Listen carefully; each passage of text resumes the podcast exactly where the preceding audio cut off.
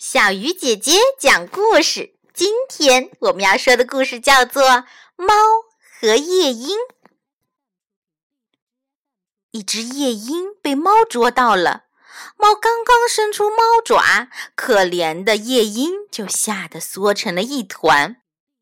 猫并没有打算吃掉夜莺，而是趴在夜莺的耳边低声说：“夜莺，我亲爱的小鸟。”早就听人们赞扬你的歌喉，说你天生一副好嗓子，又甜美又动人，谁听了你的歌曲都会被深深的迷住。今天我也想感受一下你动人的歌声。其实说到音乐，我也跟你一样的喜爱。晚上。我也是常常哼着催眠曲睡去的呢。可怜的夜莺还是很害怕，浑身抖得厉害。它在猫的脚爪下连气也透不过来。猫耐着性子，继续温柔地说：“别害怕，我的朋友，不要误会我的意思。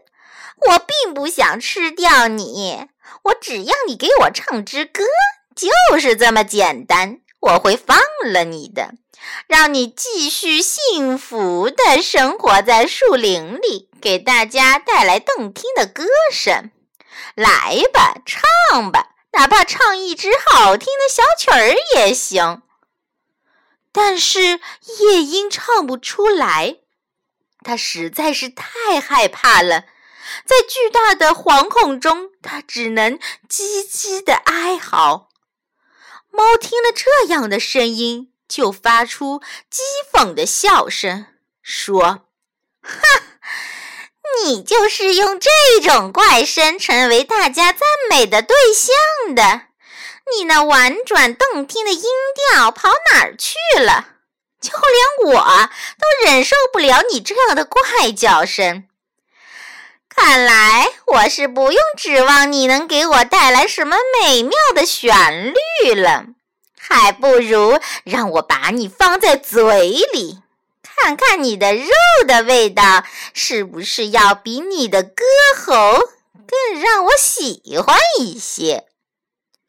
说完，猫就把可怜的歌唱家夜莺一口给吞了。亲爱的小朋友，你们说，为什么那么能唱的夜莺在猫爪下唱不出动听的歌声？这是为什么呢？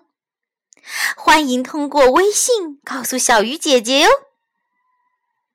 好了，小鱼姐姐讲故事今天就到这里了，小朋友，我们明天再见。